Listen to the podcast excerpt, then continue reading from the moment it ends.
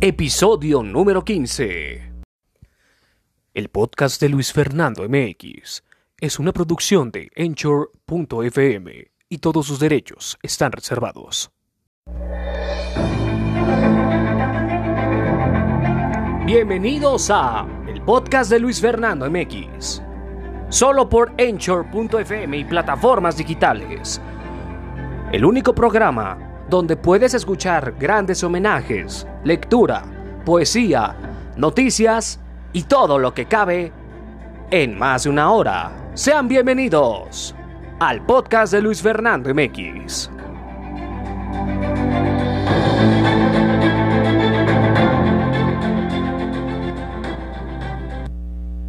¿Cómo están muchachos? Bienvenidos, bienvenidas todos y cada uno de ustedes a este podcast increíble que tendremos en la segunda parte de la continuación de este homenaje que ya, como diría un nuevo álbum que se publicó hace varios días, José, por siempre José, nuestro querido y amado príncipe de la canción, a quien lo vamos a seguir homenajeando, vamos a poner más temas y si, si, y si ustedes lo prefieren, Va a haber tercera y última parte, porque como es un catálogo de grandes canciones, una vasta cantidad de canciones que él grabó con grandes autores, y híjole, nos vamos a llevar todos unos dos o tres podcasts, pero ahorita esta es la segunda parte. Sin más por el momento, vamos a dar comienzo a este gran podcast de Luis Fernando MX en 3, 2, 1, ¡arrancamos!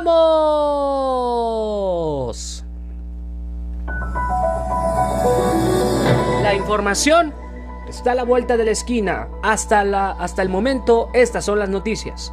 Son cinco candidatos a la presidencia de Morena ante el INE. Son Porfirio Muñoz Ledo, Mario Delgado, Jacob Polemski, Ildamir Nadías y Adriana Menéndez. surgieron de un proceso de depuración la Comisión de Prerrogativas y Partidos Políticos del INE determinó que las segunda fase del proceso para renovar la presidencia y la secretaría pasarán al primer cargo cinco aspirantes y para el segundo 13 aspirantes. La presidenta de la Comisión de Prerrogativas, Claudia Zavala, señaló que en total se realizaron 4.677 entrevistas, 2.361 para la presidencia y 2.316 para la Secretaría General. Fueron individuales, cara a cara con dispositivos móviles con base en el mismo diseño muestral aprobado por el grupo de expertos. Disculpen ustedes el ruido externo. Por ello, la comisión con base en criterios estadísticos, metodológicos y partidarios decidió que fueron cinco personas las que pasarán a la encuesta de reconocimiento.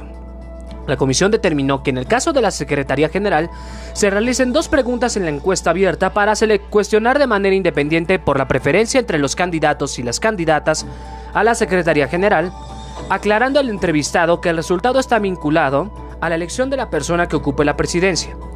Las nueve candidatas y cuatro candidatos que participarán son Carla Díaz, Silvia García Arceo, Carmen Gómez Ortega, Paola Gutiérrez, Marta Hernández Hernández, Citlali Hernández, Blanca Jiménez, Claudia Macías Leal, Carmen Vázquez Salinas, Francisco Aureoles, Carlos Montes de Oca, Oscar Manuel Montes de Oca Rodríguez y Emilio Ulloa. En otra información, UNAM, IPN y CIDE rechazan desaparición de los fideicomisos que fue hoy de ciencia y tecnología. Las instituciones solicitaron al Congreso preservar los fondos y el apoyo al Consejo Nacional de Ciencia y Tecnología, los cuales permiten la continuidad de proyectos y que sirven para el desarrollo del país. Sin embargo, pese al llamado de una de las más importantes instituciones, la Comisión de Presupuesto de la Cámara avanzó el proyecto para desaparecer 109 fideicomisos públicos. Los fondos, que ascienden a más de 68 mil millones, serán reasignados para el sector salud y a programas sociales impulsados por la Administración Federal. Esas tres instituciones advirtieron que terminar con el fideicomiso para la ciencia y tecnología paralizará proyectos y derivarán en cumplimiento de compromisos internacionales de investigación. Además, afectará el otorgamiento de becas. La UNAM enfatizó que la pandemia causante del COVID-19 demostró la importancia de la inversión en materia de educación, tecnología, investigación y cultura. Al igual que la UNAM, el IPN se pronunció una carta. Estudiantes del CIMBESTAF, el Centro de Investigación y Estudios Avanzados. Ellos alertaron que la desaparición de fideicomisos afectará a más de 120 investigadores y alumnos de posgrado. Qué trágico, ¿no? Una persona murió y otra lesionada tras tiroteo en instalaciones de Amazon en Florida. Una persona perdió la vida y otra resultó herida. Luego de registrarse un tiroteo en un centro logístico, en un centro logístico de Amazon en Jacksonville, Florida. Alrededor de las 7.24 hora local, la oficina del sheriff de Jacksonville respondió a una llamada de emergencia de un supuesto tiroteo en el Amazon Field Film Center Luego de que los uniformados llegaron al lugar, encontraron a una mujer sin vida y a un hombre lesionado. En conferencia de prensa, el teniente G.D. Strong informó que tras el tiroteo, una mujer perdió la vida y un hombre resultó lesionado, porque fue trasladado al hospital sin que os ofrecieran más detalles sobre su estado de salud. Propuesta de matrimonio fallida. Novio cae al agua y novia se estrella en la lancha. Esa propuesta del matrimonio no salió como esperaba. Un hombre cayó al agua mientras proponía matrimonio a su pareja. En el video se observa cómo el novio camina por la orilla de una lancha hasta llegar a otra embarcación donde estaba su prometida. En el momento de sacar el anillo de compromiso, la mujer se emocionó y pisó el acelerador de su lancha, lo que hizo que el bote avanzara y el hombre cayera al agua. Se desconoce dónde ocurrieron los hechos y si hubo personas lesionadas. Así que por favor, si quieren hacer una gran boda de matrimonio, por favor, no arranquen la lancha del agua, por favor. Bueno, vamos a continuar con más información hasta el momento. ¿Dónde puedes vacunarte contra la influencia en la Ciudad de México? Esta es la respuesta. Antes de que hablemos de la vacuna, te contamos que la influenza es una enfermedad respiratoria contagiosa provocada por el virus de la influenza que afecta la nariz, la garganta y en algunos casos los pulmones. Puede causar una enfermedad leve o grave y en ocasiones puedes morir. Esta enfermedad posee similitudes con el COVID que si bien no causa las mismas síntomas que esta última, sí podría confundirse. Estos son los datos importantes.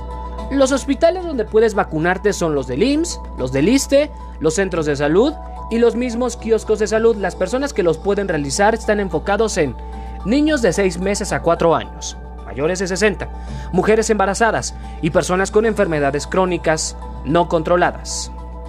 Así que, ¿cuáles son los síntomas de esta influenza? No confundan COVID, influenza. Son fiebre, tos, dolor de garganta y dolor de músculos y articulaciones. José, por siempre José, disco con el que recuerdan al príncipe de la canción del cual vamos a poner varias de esos eh, de sus éxitos. Esto fue producido por Armando Ávila. Junto con su hermano Emilio combinó los clásicos con música que se regrabó para las canciones que formaron parte de la inigualable carrera del cantante. Un homenaje a este artista de que, de que partiera a un año de que se nos fue, se trata de José por siempre José, renaciendo las canciones emblemáticas del cantante y el responsable precisamente fue el productor Armando Ávila. A través de su cuenta de Instagram, la compañía Sony señaló que José José no alcanzó a haber finalizado su material. Pero bueno, este último proyecto incluye cinco canciones que consagraron al príncipe, entre los que destacan varias canciones compuestas por Rafael Pérez Botija, Napoleón, Juan Gabriel, Roberto Cantoral, entre otros, del cual vamos a poner muchas de sus canciones. Vamos a comenzar Ahorita vamos a comenzar con una canción muy bonita de José José. Ahorita vamos a escoger la poesía un poco más adelante. Pero sí, va a haber poesía de Clyde. Todavía no está listo.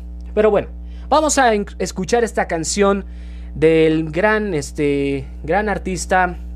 Eh, si no mal recuerdo, eh, Rafael Pérez Botija o, Manuel Alejandro ahorita Checo. Sí, ahorita superviso.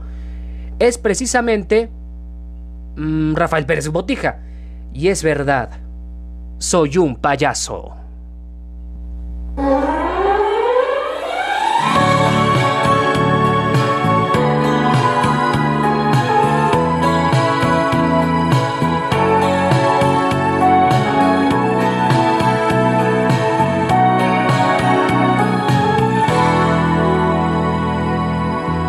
Dicen que soy un payaso, que estoy muriendo por ti y tú no me haces ni caso.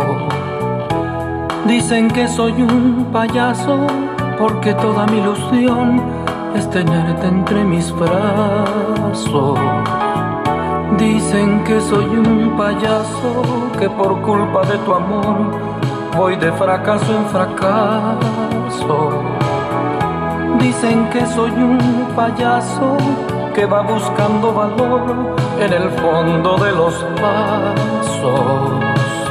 Y es verdad, soy un payaso, pero ¿qué le voy a hacer? Uno no es lo que quiere, sino lo que puede ser. Dicen que soy un payaso, que estoy muriendo por ti y tú no me haces ni caso. Dicen que soy un payaso que te sigue por ahí con el alma hecha pedazos. Dicen que soy un payaso que querría hasta el amor que vas tirando a tu paso. Dicen que soy un payaso que no tengo ni valor para pegarme un balazo. Y es verdad, soy un payaso, pero ¿qué le voy a hacer? Uno no es lo que quiere,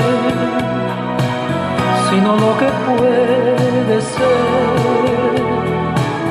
Y es verdad, soy un payaso pero ¿qué le voy a hacer? Uno no es lo que quiere, sino lo que puede ser. Y es verdad, soy un payaso.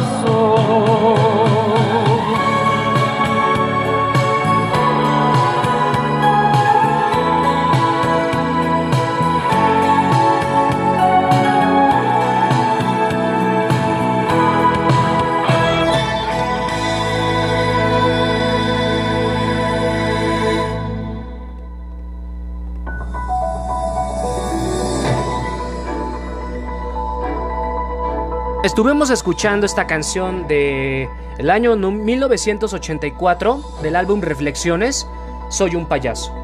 Hoy celebramos el 1 de octubre a María Francisca Teresa Martín Guerin, mejor conocido, ahorita se los digo.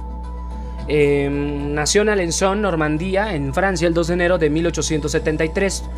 De ese matrimonio tuvieron nueve hijos: Santa Teresa, del Niño de Jesús y de la Santa Faz.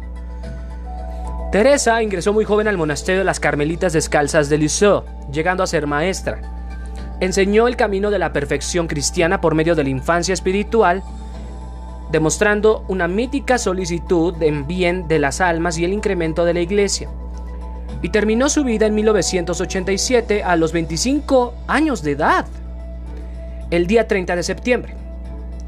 A los 23 años enfermó de tuberculosis. En los últimos tiempos mantuvo correspondencia con dos padres misioneros, uno de ellos enviado a Canadá y el otro a China, y les acompañó constantemente con sus oraciones. Por eso, Pío XII quiso asociarla en 1927 a San Francisco Javier como patrona de las misiones. En otra información, La Habana levanta toque de queda nocturno, decretado hace un mes por COVID-19. Esto fue de las. el toque de queda fue de las 7 de la noche a las 5 de la mañana. A partir de este jueves comenzarán a retomarse las actividades económicas en la capital de Cuba, aunque aún no se permitirá el ingreso de turistas extranjeros. El gobernador de La Habana, Reinaldo García Zapata, anunció que las medidas de restricción tuvieron un impacto positivo, consiguiendo reducir la tendencia de contagios de COVID-19. El toque de queda estuvo vigente durante todo el mes de septiembre, el cual prohibía la circulación de personas y coches motorizados entre las 7 de la noche y las 5 de la mañana. La medida fue decretada tras registrarse un rebote de contagios en la ciudad, la cual ya había realizado su primera apertura el 3 de julio tras varios meses de confinamiento a causa de la pandemia. La capital permanecerá con sus accesos cerrados con el fin de evitar contagios entre sus provincias. Se reabren las playas y piscinas, así como de algunos servicios públicos y comercio, los cuales deberán operar al 50% de su capacidad. Los mercados funcionarán de corrido. En otra información, sismo de 6.4 Richter se registró frente a las costas de Tonga. Anunció el Instituto Geológico de Estados Unidos en un primer momento no se registraron daños materiales. Pese a la intensidad de la sacudida, los servicios de Tonga publicaron un comunicado afirmando que no había ninguna amenaza. Su magnitud fue anunciada en un primer tiempo como de 6.7, pero fue revisada a la baja. Se produjo a 35 kilómetros de profundidad, a 210 kilómetros de las costas del noroeste de la capital de Tonga, Naukalofa, cuyos habitantes afirmaron haberlo sentido. Sin embargo, no se registraron daños. El Centro de Alertas de Tsunami indicó que no se habían detectado riesgos de olas potencialmente peligrosas en el litoral situado cerca del epicentro. O sea, no hay alerta de tsunami. Nueva caravana migrante sale desde Honduras con destino a los Estados Unidos. Decenas de migrantes iniciaron una nueva caravana desde San Pedro Sula hasta Estados Unidos. El grupo de indocumentados empezó su planeación hace un par de semanas, luego de que Guatemala reabriera sus fronteras, que fueron cerradas por meses debido a la pandemia del COVID.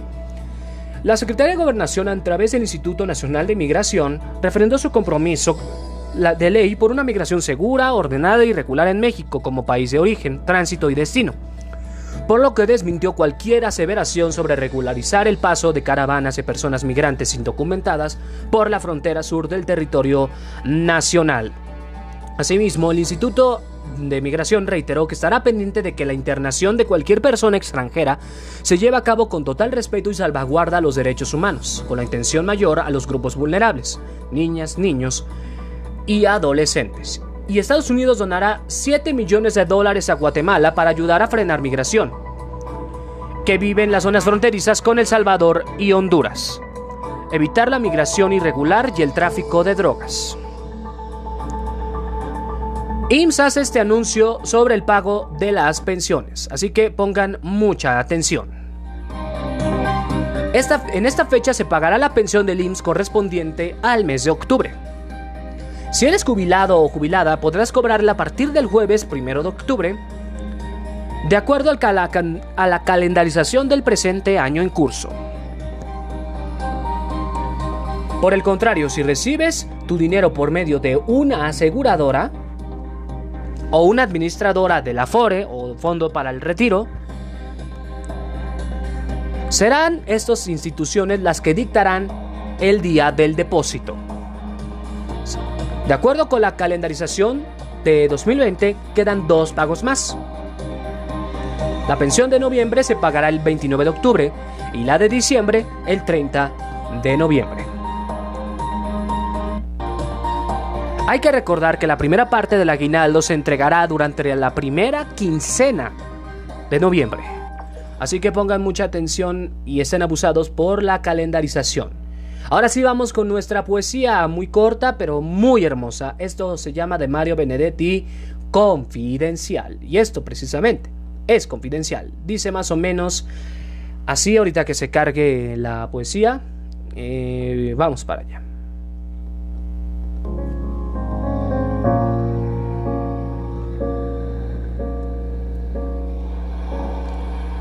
Fueron jóvenes los viejos, pero la vida se ha ido. Desgranando en el espejo. Y serán viejos los jóvenes, pero no lo divulguemos, que hasta las paredes oyen.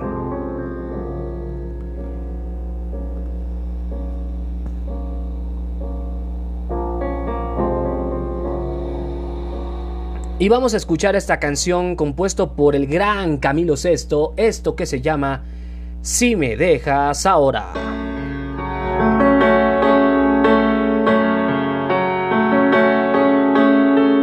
Si me dejas ahora, no seré capaz de sobrevivir. Encadenaste a tu falda y enseñaste a mi alma a depender de ti. Ataste mi piel a tu piel y tu boca a mi boca. Clavaste tu mente en la mía como una espada en la roca y ahora me dejas como si fuera yo cualquier cosa. Me dejas ahora, no seré capaz de volver a sentir.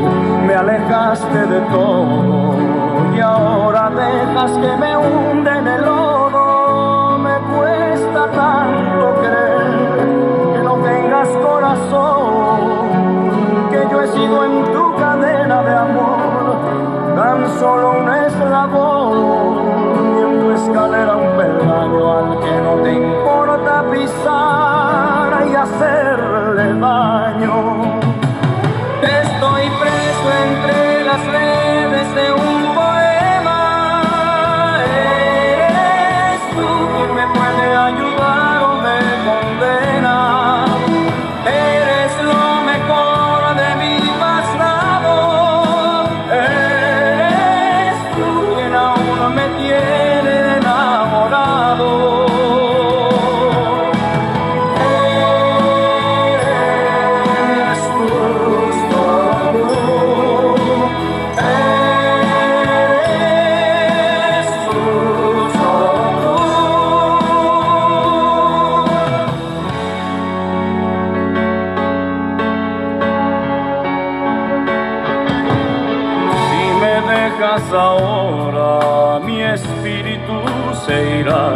de ti, cabalgará día y noche, sintiéndose soñador y Quijote, porque ataste mi piel a tu piel y tu boca a mi boca.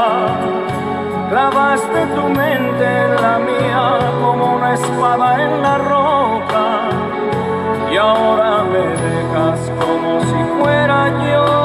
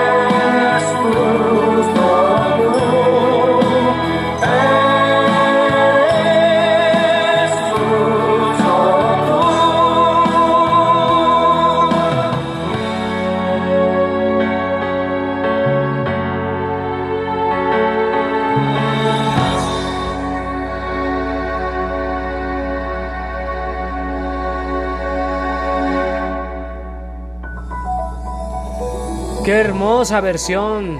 Nunca la había escuchado, la primera vez que la publico, muchachos. Eh, ¿Qué dice el proyecto que considera inconstitucional la consulta para enjuiciar a expresidentes? Y que hoy se está votando en estos momentos la Suprema Corte de Justicia de la Nación. Ahorita se está llevando a cabo la sesión. Y aunque está grabado, pues sí, lo pueden checar en la cuenta del canal judicial de, del YouTube y podrán saber lo que están diciendo los ministros.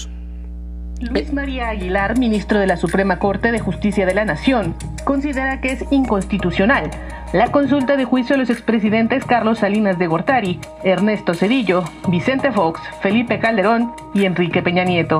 El proyecto será discutido en la sesión del Pleno de la Suprema Corte este primero de octubre. Si se avala, se notificará esta determinación al Senado y se declarará como asunto definitivamente concluido.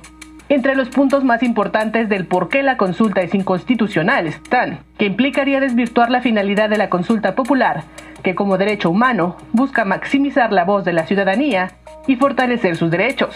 Además pone en riesgo los derechos de las víctimas y ofendidos de los delitos, a los que se alude en la pregunta, Mientras que en el hipotético caso de que la consulta se aplicara y se obtuviera una respuesta en contra de realizar las investigaciones e imponer las sanciones correspondientes, el efecto sería una especie de perdón o amnistía por todos los presuntos delitos que pudieran haberse cometido antes, durante y después de las gestiones de los expresidentes. Pues esperemos que haya un fallo determinado, un fallo definitivo más bien, un fallo definitivo para de conocer si es inconstitucional o no. ¿Ustedes qué piensan? Vamos con más información. Mari se intensifica a huracán categoría 2. Ayer estaba en categoría 1. Se encuentra al suroeste del Cabo San Lucas, Baja California Sur. Eso precisamente la categoría 2 está en la escala Saffir-Simpson y se aseguró el Servicio Meteorológico Nacional que a pesar de eso lo mantendrá bajo vigilancia. Explicó que se ubica en una latitud norte de 15.2 grados y a una longitud oeste de 119,5 grados. Está, para ser más precisos, a 1.320 kilómetros al suroeste del Cabo San Lucas, con un desplazamiento actual hacia el oeste-noroeste a 28 kilómetros por hora. Acumula vientos máximos sostenidos de 168 kilómetros y rachas de 205 kilómetros por hora. Alrededor de las 7 de la tarde de ayer, se espera, más bien hoy, se intensifica a categoría 3 a 1390 kilómetros al suroeste del Cabo San Lázaro. Mientras que este viernes por la mañana aumentará a categoría 4 a 1515 kilómetros al suroeste del mencionado lugar. Ahora Twitter. Hay varias caídas de la red social. La caída fue muy rápida, así que Comenten en este podcast, en la publicación que voy a hacer en las redes sociales, si les afectó la, ¿cómo se llama? La caída de Twitter. En Estados Unidos, varios países europeos y Japón lo destacó Don Detector que hubo una caída de Twitter muy masiva. Eh, informa que los problemas que reportan son 43% en el sitio web de la red, 30% de los usuarios de la app de iOS y 26% de los de Android. Algunos usuarios reportan que no pueden tuitear desde sus cuentas y otra falla es que aparece al consultar el perfil de otras personas aparecen sin registro de publicaciones anteriores. Pero no se preocupen, ya tal parece que ya se está regenerando, ¿verdad? Así ataca la meba come cerebros al cuerpo humano. Me refiero por supuesto a la Naegleria fowleri. ¿Se acuerdan de Doctor House? Pues esa enfermedad eh, afecta a en un suministro de agua a estas localidades tejanas. Lake Jackson, Freeport, Freeport Angelton, Brazoria, Richwood, Oyster Creek, Clud y Rosenberg. Ante esto, los centros de control indicaron los lugares donde se podrá alojar la meba podría ser en el suelo, lagos cálidos, ríos y aguas termales.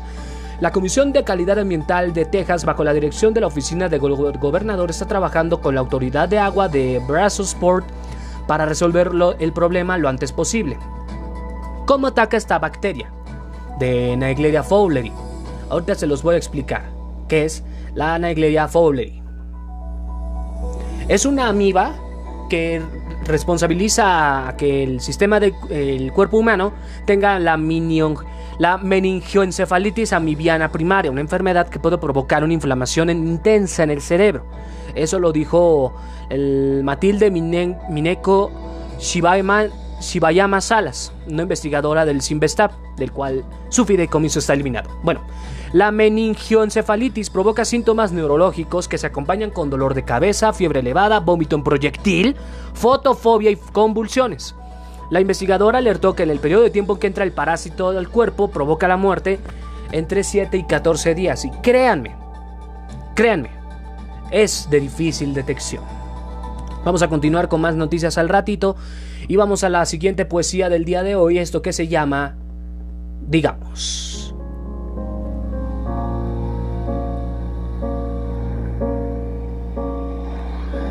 Ayer fue yesterday. Para buenos colonos, más por fortuna, nuestro mañana no es tomorrow. Tengo una mañana que es mío y un mañana que es de todos. El mío acaba mañana.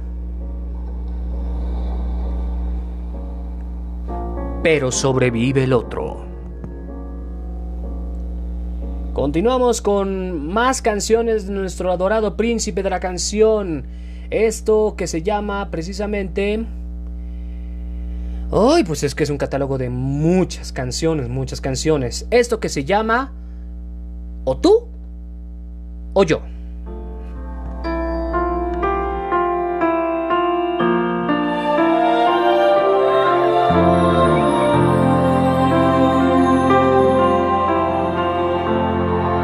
Voy a poner cadenas en ti para que no me engañes, para que no te vayas de mí en busca de otro amante. Voy a cerrar las puertas y así conseguiré guardarte. Intentaré que seas feliz para que no te escapes. Lo siento mucho, mujer, no quiero perderte, estoy amarrado a ti. Compréndelo, amor, no puedo dejarte ir. Sé que no soy el mejor, que soy un fracaso, por eso te guardo aquí. Compréndelo, amor, compréndelo. es así, o tú o yo. Y es que la vida es así, o tú o yo. Es así, o tú o yo. Y es que comprende lo amor, o tú o yo. Voy a intentar que veas en mí al hombre de tus sueños. Voy a buscar un modo de ser que nunca te dé miedo. Voy a cerrar las puertas y así conseguiré guardarte. Intentaré que seas feliz para que no te escapes. Lo siento mucho, mujer, no quiero perderte, estoy amarrado a. Compréndelo, amor, no puedo dejarte ir. Sé que no soy el mejor, que soy un fracaso, por eso te guardo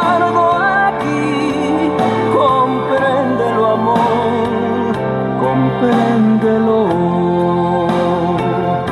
Y es que la vida es así,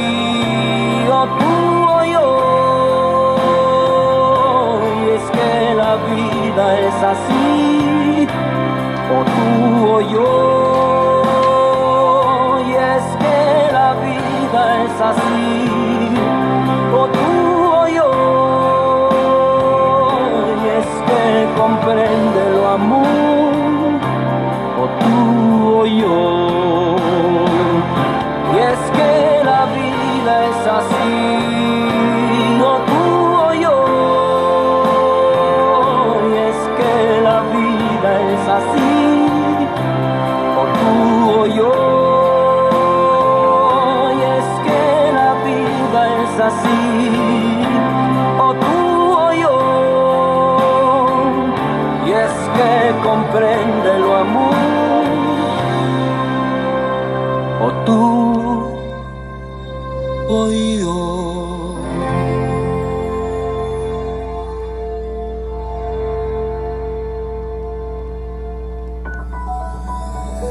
Continuamos esta canción muy hermosa del, del gran álbum José por siempre José. Esto que se llama O tú o yo. O tú o yo originalmente fue del álbum Volcán del año 78 y el autor precisamente fue Luis Gómez Escolar, Julio Seijas Cabezudo y Honorio Araujo Herrero.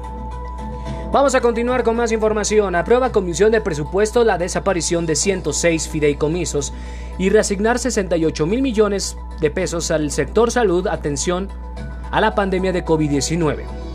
No obstante, los llamados del sector cultural, deportivo, científico y de los gobernadores La comisión dictaminadora completó el proceso legislativo que quedó interrumpido la noche del martes cuando los diputados de oposición decidieron reventar la sesión. Al retirarse de la reunión para determinar el quórum y evitar que siguiera la dictaminación de una reserva polémica sobre el Fondo de Salud, el dictamen se turnó de inmediato a la mesa directiva con la intención de discutirlo y votarlo el día de hoy. Entre los legisladores que votaron en contra aparecen los nombres de Rocío Barrera y Lidia García, mientras su compañero de Laura Imelda Pérez optó por abstenerse. Mitos y beneficios del café. Yo que, ya que hoy es el día del Internacional del Café, estos son los mitos. Produce insomnio. Me tomo una taza de café, no puedo dormir, toda la cosa. No. Eso solo es posible en personas que son muy sensibles y, si se toma por las noches, ya que la cafeína es un receptor llamado para adenosina, la llamada ATP, puede generar otros mecanismos de la sensación de vigilancia al activar otros núcleos. La adenosina recordemos que es una sustancia que se activa a lo largo del día y nos ayuda a vivir mejor. Mito 2. La mejor hora para tomar el café es por la mañana.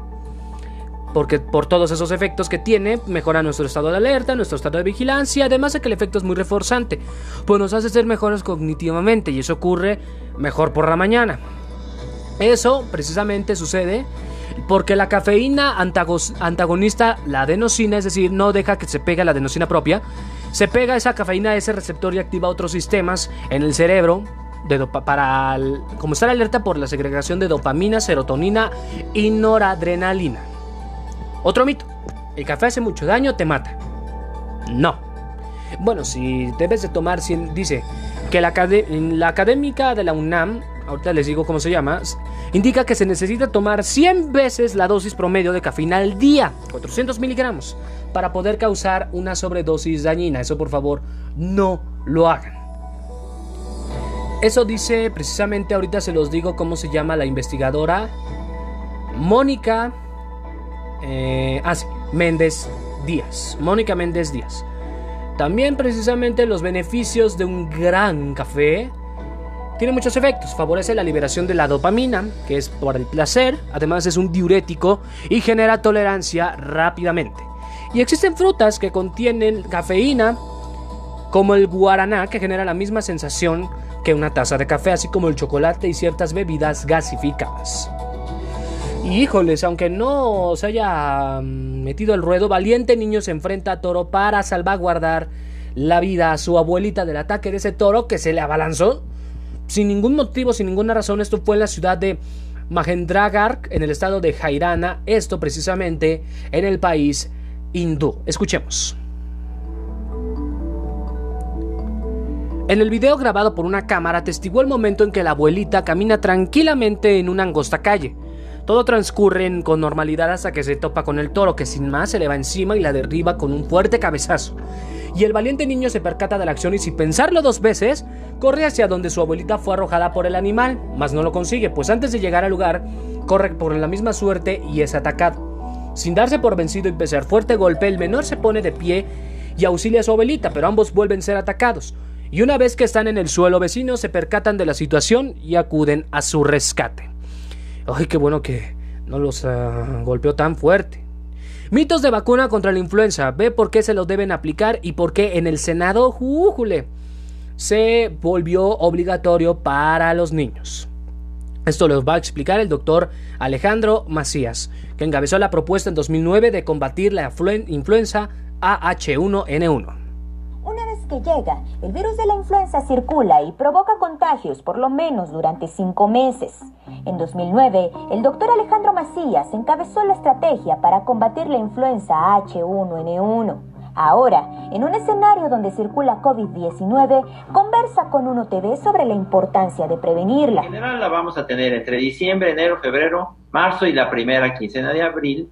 Es un virus que va cambiando cada año, es muy mutable, a diferencia del COVID, entonces nos está infectando. Inclusive si tuviéramos ya inmunidad para los virus anteriores, puesto que es un virus que va cambiando.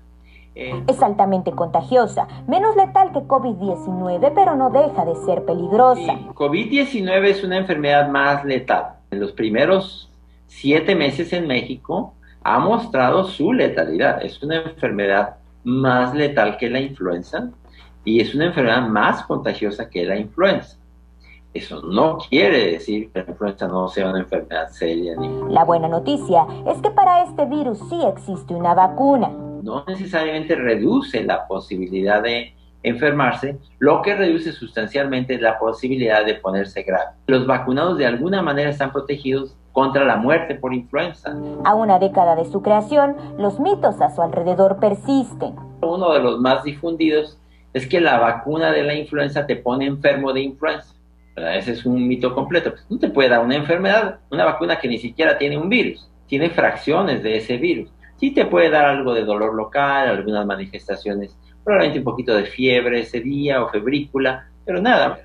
El segundo mito es que si te la pones te da una influenza más grave. Es falso completamente. Lo que es una realidad es que la vacuna genera inmunidad de grupo. Porque si tú, por ejemplo, tienes en una familia vacunados a los niños, los niños frecuentemente infectan a los adultos. Entonces, si no se infectan los niños, pues no se van a enfermar los adultos.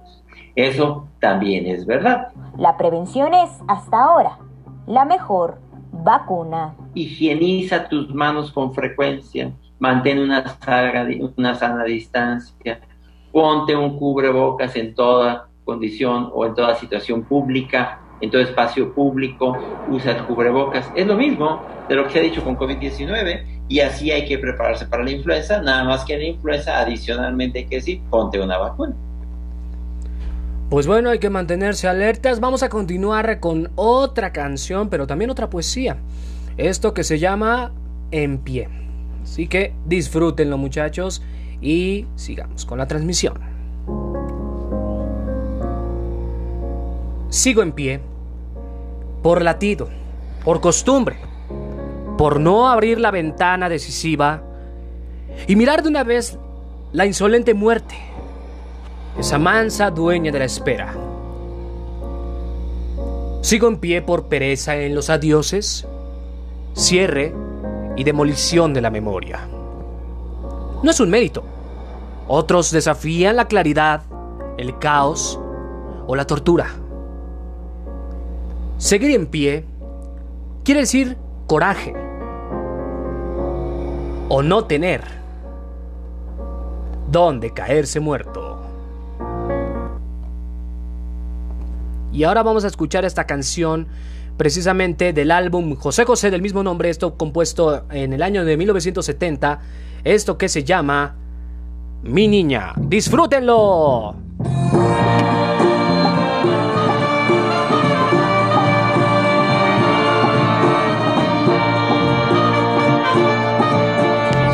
José, por siempre José. Mi niña es quien pone una esperanza con su amor en cada día,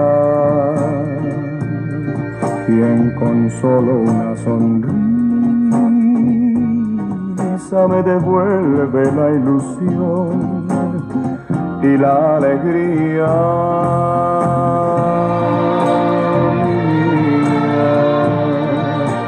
me ha enseñado cada instante a encontrar tanta belleza en un mundo que antes solo yo miraba a de mi tristeza.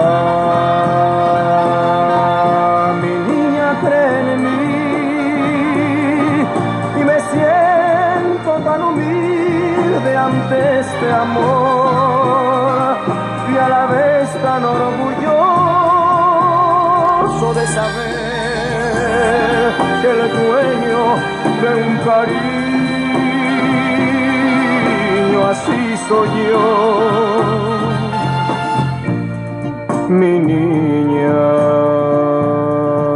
va guiando mi camino con su amor como una estrella.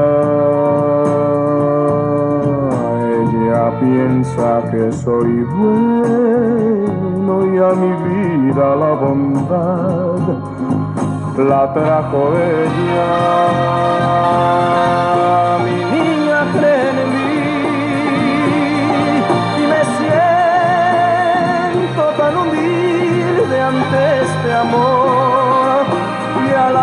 Tan orgulloso de saber que el dueño de un cariño así soy yo.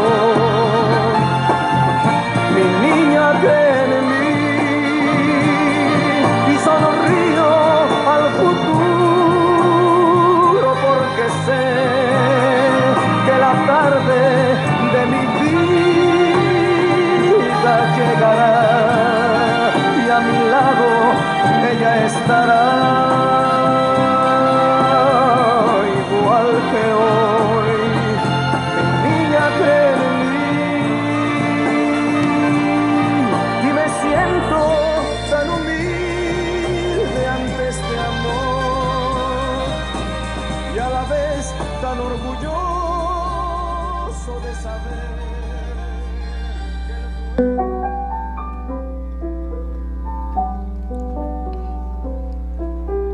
podcast de Luis Fernando MX presenta La tía Julia y el escribidor de Mario Vargas Llosa.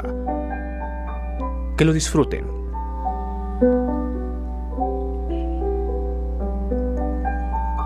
Vamos a dejarlo en el basural para que lo encuentren los camiones municipales. Se lo lleven a la morgue y lo regalen a la Facultad de Medicina para que los estudiantes lo autopsien. Se enojó Lituma. Oíste muy bien las instrucciones, Arevalo. No me las hagas repetírtelas, ¿eh? La- Las oí, pero no me pasa la idea de que tenemos que matarlo así, en frío, dijo Manzanita unos minutos después. Y usted tampoco, aunque trate. Por su voz me doy cuenta que tampoco está de acuerdo con esa orden. Nuestra obligación no, no es estar de acuerdo con la orden, sino ejecutarla, dijo débilmente el sargento. Y luego de una pausa, todavía más despacio, ahora que tienes razón, yo tampoco estoy de acuerdo. Obedezco porque hay que obedecer. En ese momento terminaron el asfalto, la avenida, los faroles y comenzaron a andar en tinieblas sobre la tierra blanda. Una hediondez espesa, casi sólida, los envolvió. Estaban en los basurales de las orillas del Rímac, muy cerca del mar, en ese cuadrilátero entre la playa, el lecho del río y la avenida, donde los camiones de la baja policía venían, a partir de las 6 de la mañana, a depositar los desperdicios de Bellavista, La Perla y el Callao, y donde, aproximadamente desde la misma hora, una muchedumbre de niños, hombres, viejos y mujeres comenzaban a escarbar las inmundicias de busca de objetos de valor y a disputar a las aves marinas, a los gallinazos, a los perros vagabundos, los restos comestibles perdidos entre las basuras. Estaban muy cerca de ese desierto, camino a Ventanilla, a Ancón, donde se alinean las fábricas de harina de pescado del Callao. Este es el mejor sitio, dijo Lituma. Los camiones de la basura pasan todos por aquí. El mar sonaba muy fuerte. Manzanita se detuvo y el negro se detuvo también. Los guardias habían prendido sus linternas y examinaban, en la temblona luz, la cara cuarteada de rayas masticando inmutable. Lo peor es que no tiene reflejos ni adivina las cosas, murmuró Lituma. Cualquiera se daría cuenta y se asustaría, trataría de escapar. Lo que me refriega es su tranquilidad, la confianza que nos tiene. Se me ocurre una cosa, sargento. Arevalo le chocaban los dientes como si estuviera helándose. Dejemos que se escape. Eh, Diremos que lo matamos y en fin. cu- Cualquier cuento para explicar la desaparición del cadáver. Lituma había sacado su pistola y estaba quitándole el seguro. ¿Te atreves a ponerme que desobedezca las órdenes de los superiores y que encima les mienta? Resonó, trémula, la voz del sargento. Su mano derecha apuntaba el caño del arma hacia la sien del negro. Pero pasaron dos, tres, varios segundos y no disparaba. ¿Lo haría? ¿Obedecería? ¿Estallaría el disparo? ¿Rodaría sobre las basuras indescifrables el misterioso inmigrante? ¿O le sería perdonada la vida y huiría, ciego, salvaje, por las playas de las afueras, mientras un sargento irreprochable quedaba allí, en medio de pútridos olores y del vaivén de las olas, confuso y adolorido por haber faltado a su deber? ¿Cómo terminaría esa tragedia chalaca?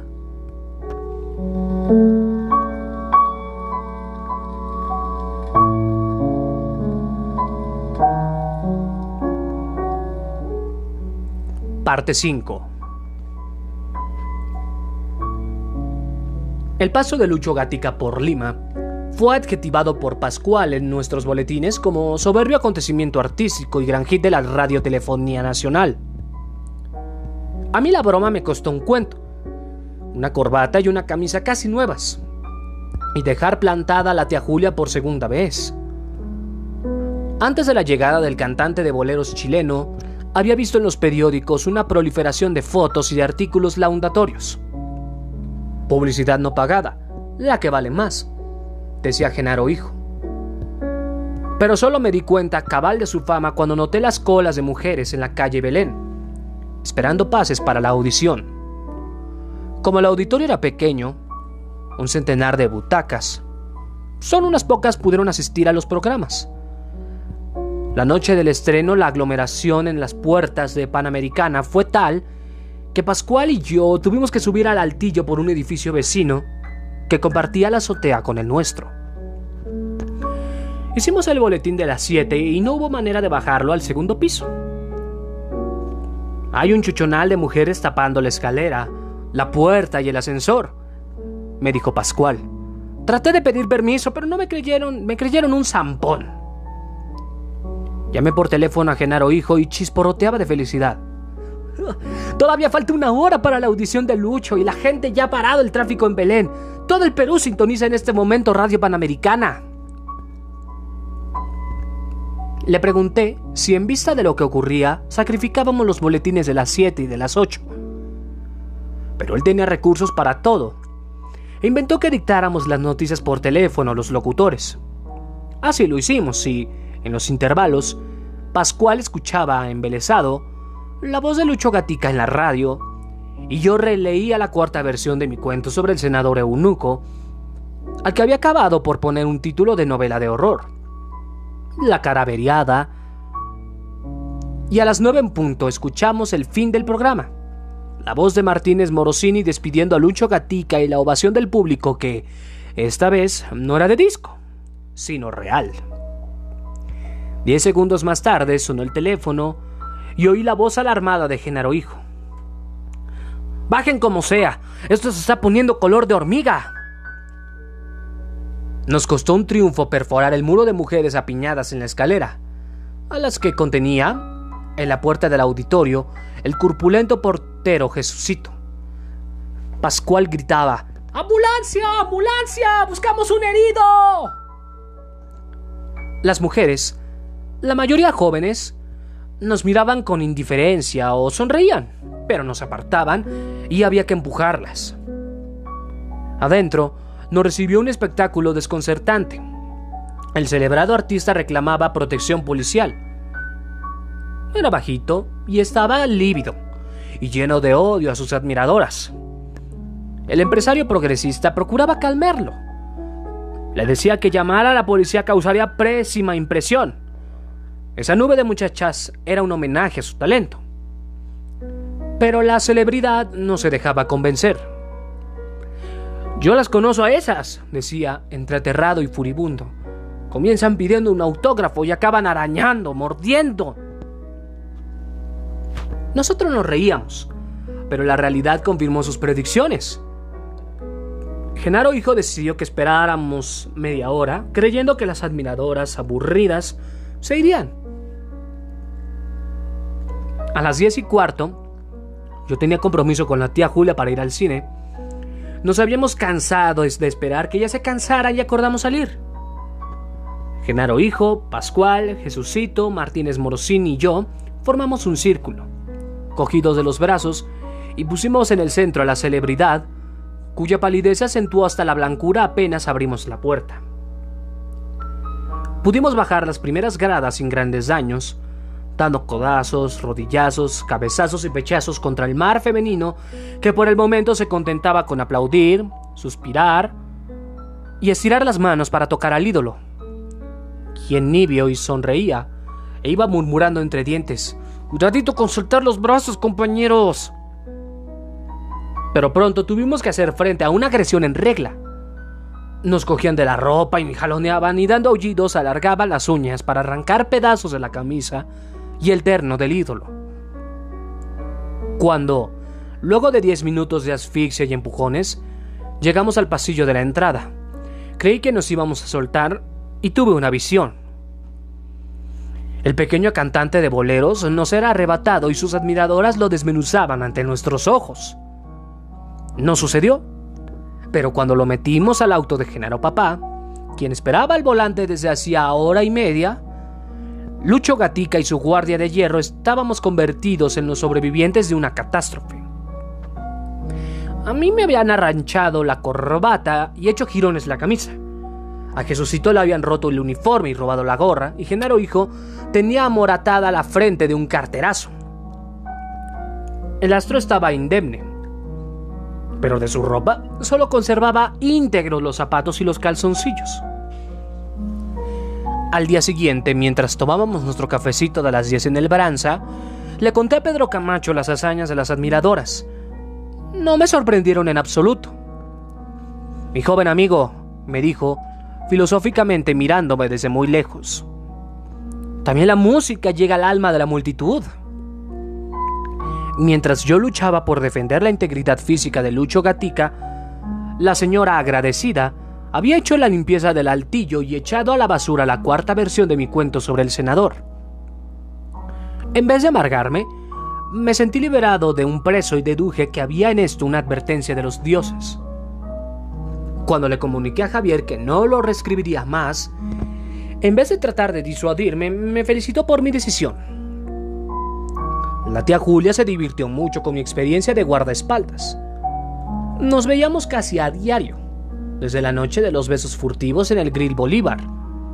Al día siguiente del cumpleaños del tío Lucho, yo me había presentado intempestivamente en la casa de Armendaris y, buena suerte, la tía Julia estaba sola.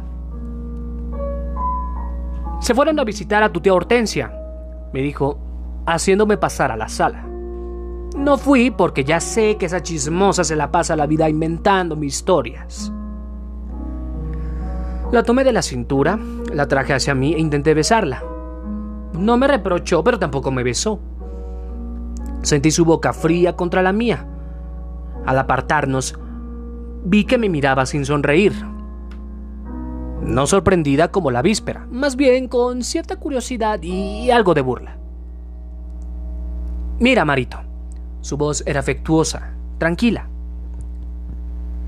He hecho todas las locuras del mundo en mi vida, pero esa no la voy a hacer. Lanzó una carcajada. ¿Yo, corruptora de menores? Eso sí que no. Nos sentamos y estuvimos conversando cerca de dos horas.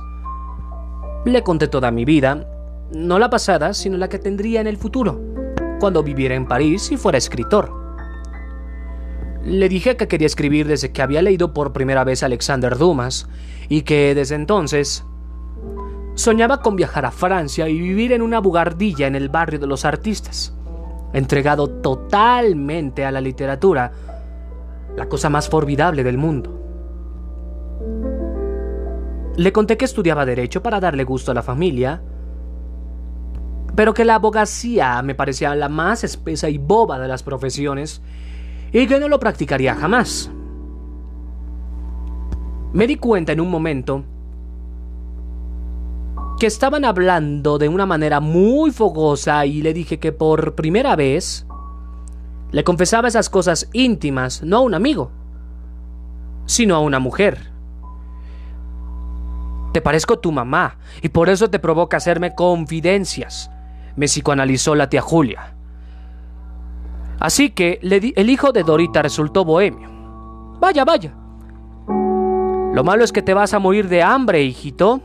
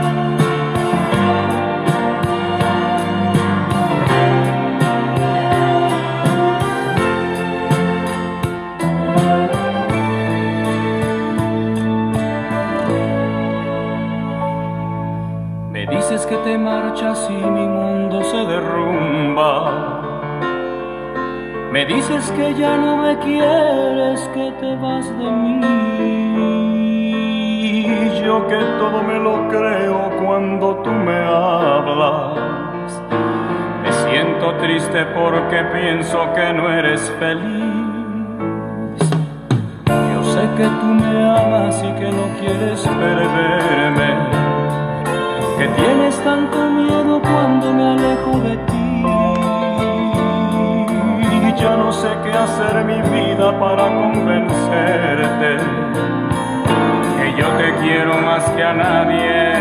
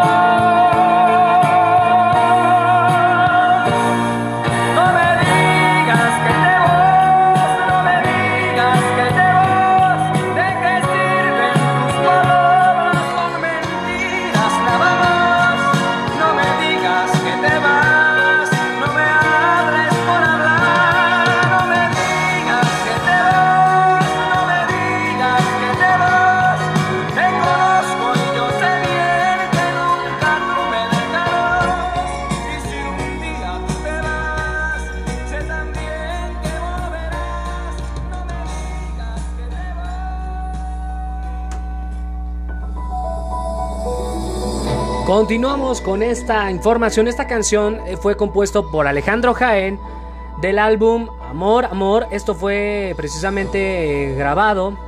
Ahorita les digo el álbum un poco más adelante. Amor, Amor del año de 1980. Acaba de anunciar México que hasta 10 años de cárcel a extranjeros por ingresar al país con COVID-19. El Código Penal y los códigos penales de Chiapas y Tabasco prevén penas de 5 a 10 años a prisión de quien ponga en peligro la, de contagio la salud de otro, eso señaló el Instituto Nacional de Migración. La advertencia del instituto ocurre horas después de revelarse, como lo acaba de mencionar, que una caravana con cientos de inmigrantes partió de Honduras rumbo a Estados Unidos tras dos semanas de la reapertura de fronteras. La actuación de las autoridades migratorias mexicanas han despertado críticas desde hace siete meses, cuando inició la pandemia, donde hay más de 743 mil contagios y 77.646 fallecidos. Informó el 16 de agosto de un total de 385 migrantes contagiados, con 93 de ellos en la Ciudad de México, 47 en Nuevo León y 31 en Chihuahua, los estados con más casos. La CNDH atribuyó al instituto en septiembre la muerte por COVID de un migrante salvadoreño detenido en la Ciudad de México, donde denunció negligencia y omisión de personal. Pese a que la pandemia persiste, la patrulla fronteriza reportó 40.746 arrestos, un aumento del 24%, eso fue en julio, y casi el doble de abril, cuando aprendió a casi 17.086 migrantes. En México la migración aumentó desde, desde, octubre de 2018 cuando caravanas con miles de inmigrantes centroamericanos comenzaron a ingresar al país para llegar a Estados Unidos. 13 personas murieron y 15 más resultaron heridas este jueves luego de que ocurriera un incendio en un sitio turístico de la provincia de Shanxi, norte de China, lo confirmaron las autoridades locales. El incendio envolvió una sala de exhibición de esculturas de nieve alrededor de la una de la tarde en Taitaishan, en la, alcalde, en la aldea Xiaoshanyan, en Taiyuan, Taiyuan, capital de Shanxi, de acuerdo con la Oficina de Información del Gobierno Provisional. Los 15 heridos fueron trasladados a hospitales, se encuentran en condición estable mientras que se inició una investigación sobre la causa del incendio. Ojo, estudiantes lanzan beca de 4 mil pesos precisamente por la de la beca Elisa Acuña para titularse. La SEP dio a conocer la convocatoria de las becas Elisa Acuña. Con ese apoyo, los solicitantes podrán tener una beca de 4 mil pesos. ¿A quiénes va dirigida esa beca? A estudiantes y egresados que hayan iniciado su tesis o están en proceso de titulación. ¿Cuándo se va a otorgar? Después de publicado los resultados, el 9 de noviembre. Así que tomen muy en cuenta, mis queridos amigos. ¿Y cuáles son algunos de los requisitos para la obtención de dicho recurso? Ser postulado por la institución pública de educación superior de origen y haber iniciado el trámite para la realización de tesis o actividad profesional para titulación. ¿Cuáles son los requisitos específicos para los alumnos? Aquí están. Ser alumno regular de un programa de licenciatura, no adeudar asignaturas de ciclos escolares anteriores y cursar las materias de acuerdo con su plan de estudios. Y específicos, ¿cuáles son los requisitos para los egresados? haber terminado la carrera a partir del mes de octubre de 2019. Si estás interesado deberás ingresar a la siguiente liga para realizar el registro www.subes.becasbenitojuárez.gov.mx Así que lo tómenlo muy en consideración para todos aquellos aspirantes a egresados. Ahora sí que también otro incendio. Esto fue en las bodegas de vino en California. Esto dice así. Los incendios en el norte de California se cobraron el miércoles una cuarta vida en momento en que los bomberos intentaban estabilizar el fuego que avanza sobre la prestigiosa región vitivinícola del Valle del Napa. Al menos una decena de bodegas, de algunas de lujo, sucumbieron en las llamas del incendio Glass Fire iniciado el domingo y contenido un 2% el miércoles después de devorar 20.000 hectáreas. Un denso humo cubría el valle y varias construcciones ennegrecidas e incluso reducidos a ruinas, como en el caso de las instalaciones de la finca Castelo di Amorosa.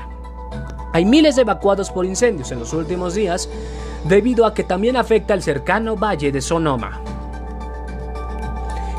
Calistoga, una pequeña ciudad famosa por su enoturismo, quedó desierta, casi aislada completamente por las llamas. El incendio destruyó 80 viviendas, un número aún desconocido de locales comerciales y amenaza más de 20.000 edificaciones, según los bomberos de California. Hay mucha lluvia y persiste el frío también. Eh, se pronostica el clima en México que el frente número 4 permanezca como estacionario sobre la península de Yucatán y sureste de México. La masa de aire frío asociada al frente mantendrá temperaturas mínimas por debajo de los 0 grados y las heladas matutinas en las zonas montañosas de Chihuahua, Durango, Hidalgo, Puebla, Tlaxcala y Estado de México.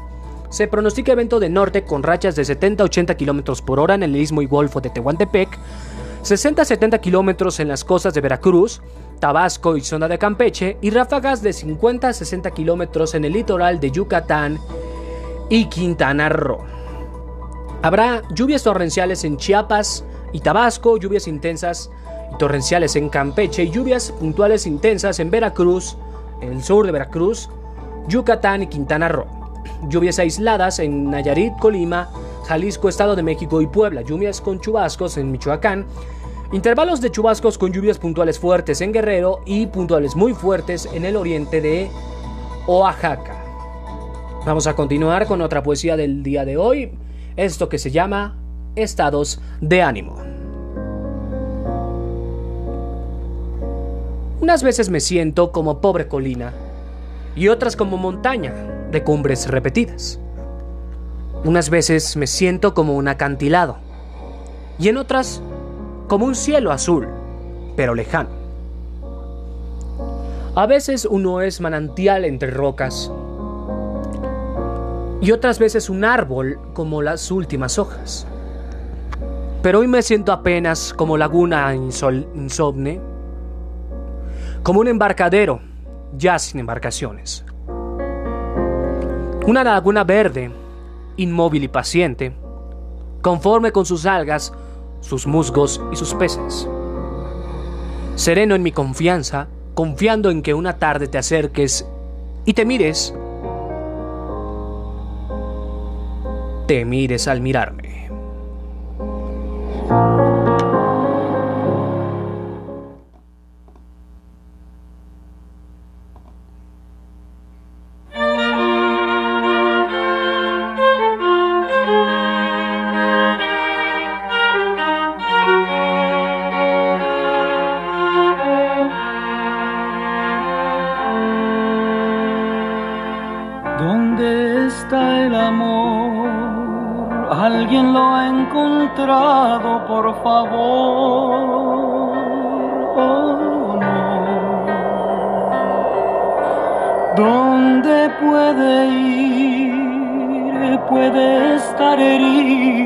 Pero no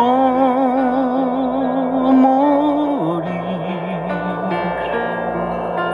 Puede estar cansado, puede estar encadenado, quizás esté dormido a la sombra de un olvido. Amor, amor que te pintas de cualquier color,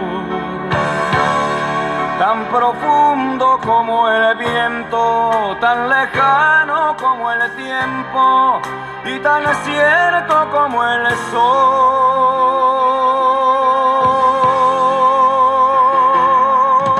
Amor, amor, si me escuchas y me puedes ver.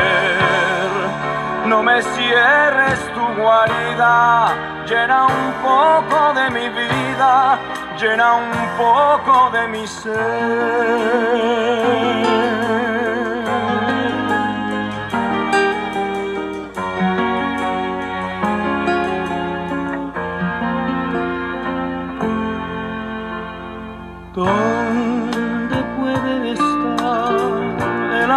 Que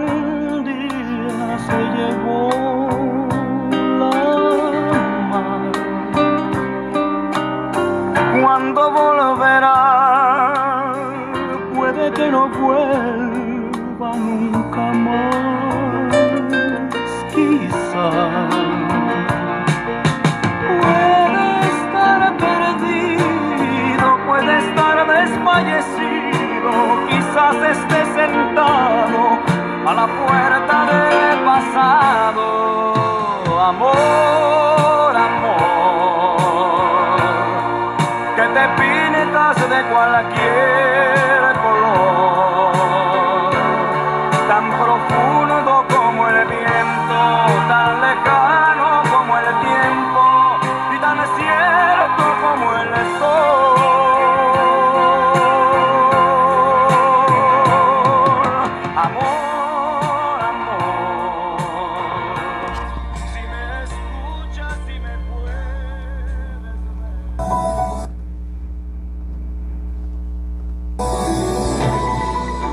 Estuvimos escuchando del álbum del mismo nombre, Amor Amor, esta canción de José José.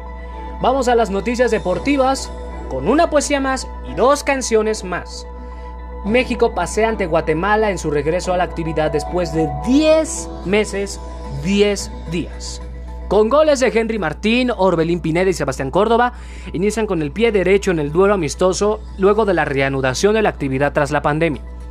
México tomó el esférico para pasar la mayor parte del tiempo en territorio enemigo. Las tres anotaciones tuvieron similar estructura, desborde rumbo a línea de fondo, diagonal y definición dentro del área. El primer tanto llegó apenas al minuto 5 gracias a una combinación americanista. Córdoba entró por la izquierda ante la displiciente marca de lateral para que Martín cerrara la pinza en las narices del portero Jerez. Tras un par de avisos aztecas llegó el segundo gracias a la velocidad de Uriel Antuna por el carril diestro y el toque de Orbelín Pineda al contrapié del portero guatemalteco. Al 35 llegó el tanto que definió el partido gracias a Jesús Gallardo, quien se dio para Córdoba y este ahora en su faceta de killer la mandó al fondo. Segunda parte trámite tras la goleada.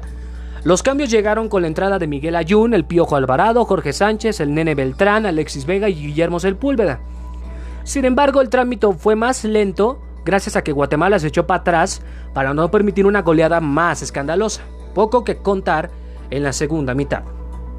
Pero bueno, esto fue lo que ocurrió en el partido México-Guatemala. Ya están los grupos de la Champions League 2020-2021. Messi contra Cristiano Ronaldo volverán a ser el Big Bang del día de hoy. Y va a haber próximos partidos, ahorita les digo el calendario mientras pongo este glorioso himno de la UEFA.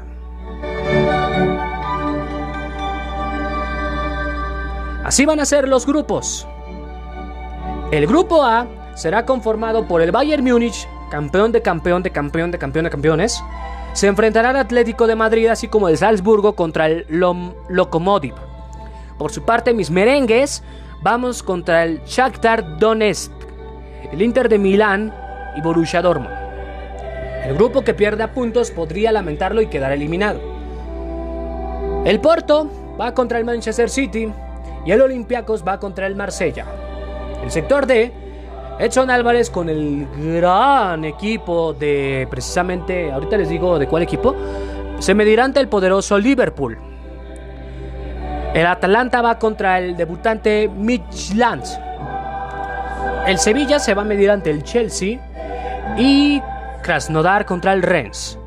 El Borussia Dortmund va contra Lazio y precisamente el Brujas, precisamente, no, un grupo que parece parejo, Zenit, Borussia Dortmund y Lazio lucharán por dos lugares para los octavos de final. No obstante, subestimar que el Club Brujas sería un error para cualquiera de ellos. El grupo H va el Paris Saint-Germain contra el Manchester United. Igual el Leipzig contra el Istanbul. El equipo que va a jugar precisamente eh, Edson Álvarez del grupo D es el Liverpool, el Ajax, el Ajax y el Atlanta, como les digo, contra el Midtjylland. Así que hagan sus apuestas. Que se va a poner candente esta Champions League. ¿eh? Y con esta canción, voy a dejarles un ratito. Nos vamos precisamente a nuestra última poesía. Ya más canciones de José José. Escuchemos este himno.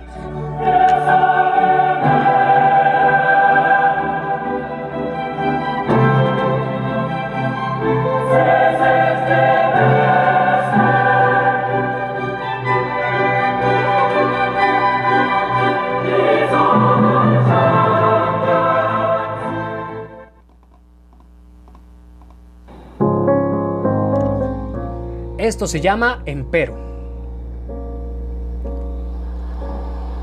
Cierro los ojos para disuadirme. Ahora no es, no puede ser la muerte. Está el escarabajo a tropezones.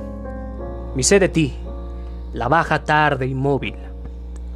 De veras está todo como antes. El cielo tan inerme, la misma soledad tan maciza, la luz que se devora y no comprende todo está como antes, de tu rostro sin nubes. Todo aguarda como antes la anunciada estación en suspenso. Pero también estaba entonces este pánico de no saber huir y no saber alejarme del odio. De veras todo está destruido, indescifrable. Como verdad caída inesperadamente del cielo o del olvido. Y si alguien, algo, me golpea con los párpados, es una lenta gota empecinada. Ahora no es. No puede ser la muerte.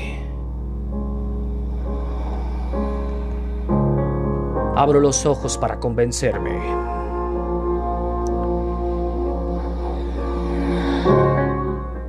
Y nos vamos con dos canciones más del gran José José. Va a haber tercera parte, si, si ustedes lo prefieren y la vida lo permite también.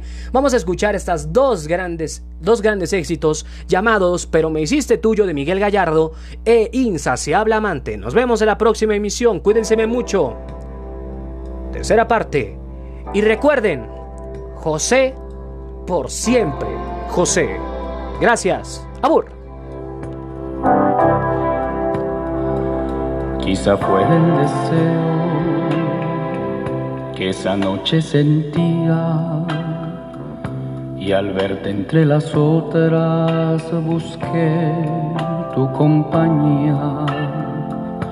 Quizá solo buscaba amor para unas horas. Y al conocerte un poco noté que estaba sola Quizá fueron tus ojos abiertos y serenos. Quizá fue que al volverte me provocó tu pelo. Quizá fueron tus labios de niña buena y mala. Quizá fue la dulzura que descubrí en tu cara. Pero me hiciste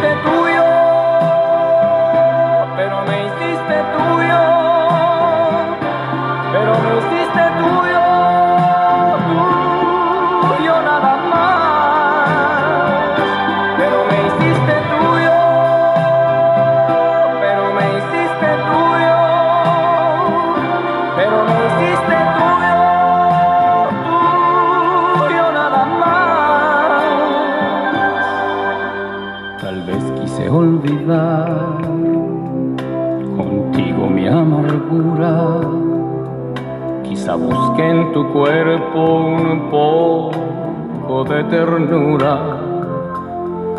Quizá es que junto a ti sentí todo mi orgullo.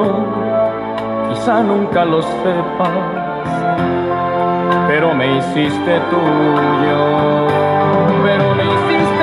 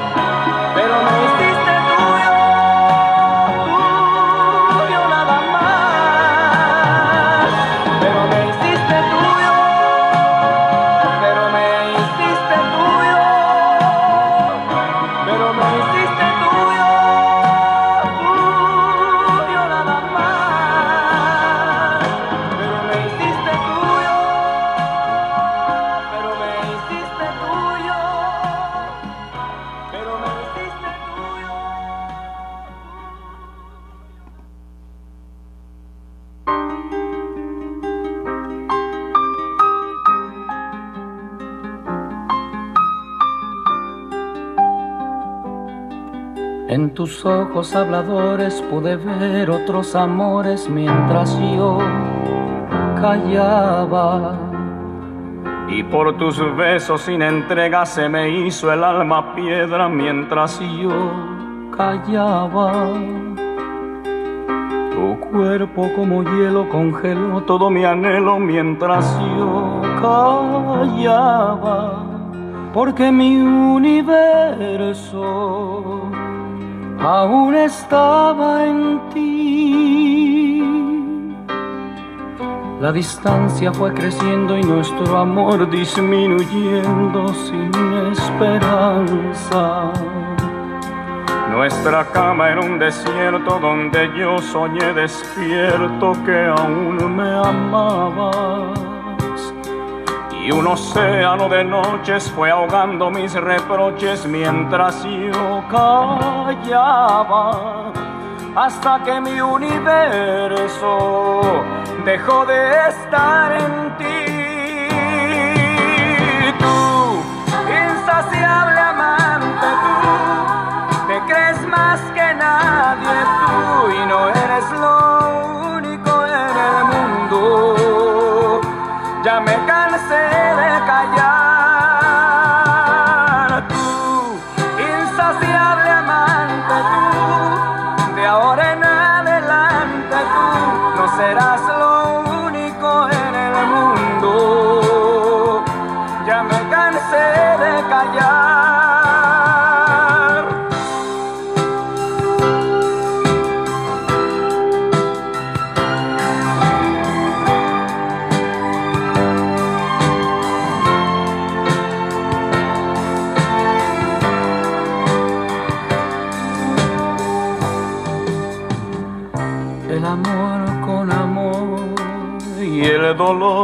Con dolor se pagan.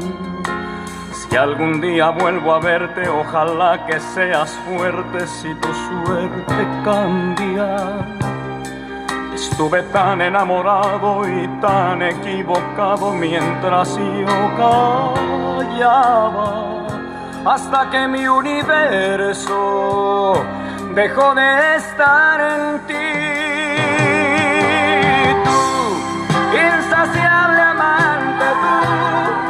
Crees más que nadie tú y no eres lo único en el mundo. Ya me cansé de callar. Tú, insaciable amante, tú, de ahora en adelante tú no serás lo único en el mundo. Ya me cansé de callar.